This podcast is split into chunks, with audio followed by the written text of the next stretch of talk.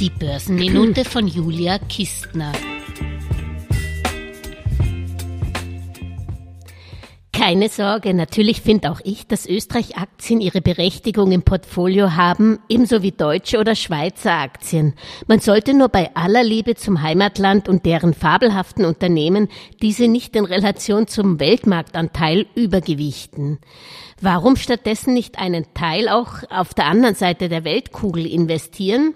In Australien zum Beispiel. Australien profitiert gerade sehr stark von der Öffnung Chinas und vor allem von Chinas wieder größerem Appetit auf Rohstoffen. Im Leitindex der australischen Börse, dem ASX 200, sind neben den großen Minenaktien auch viele, viele renommierte australische Banken enthalten, die auch Profiteure von den steigenden Zinsen sein sollten.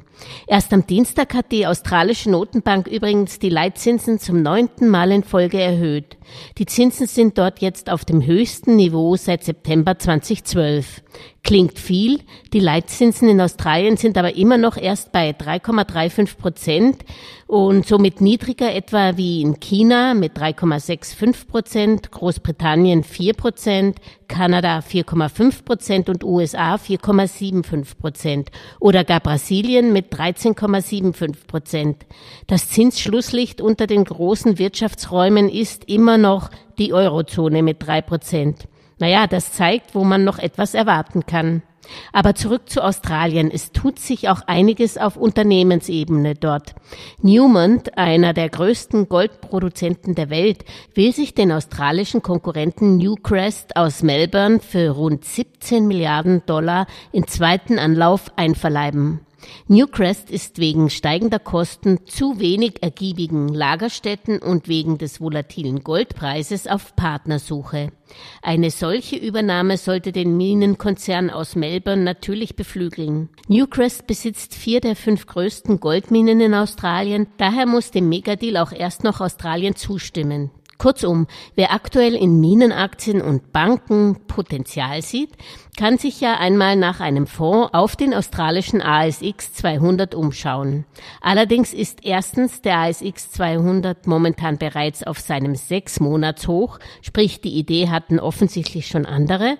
Zweitens gibt es keine große Auswahl an Exchange Traded Funds, ETFs, auf den australischen Leitindex. Es gibt ein Produkt von der deutschen Banktochter X-Trackers. Dieser Passivfonds hat zwar in Deutschland, aber nicht in der Schweiz und in Österreich eine Vertriebszulassung.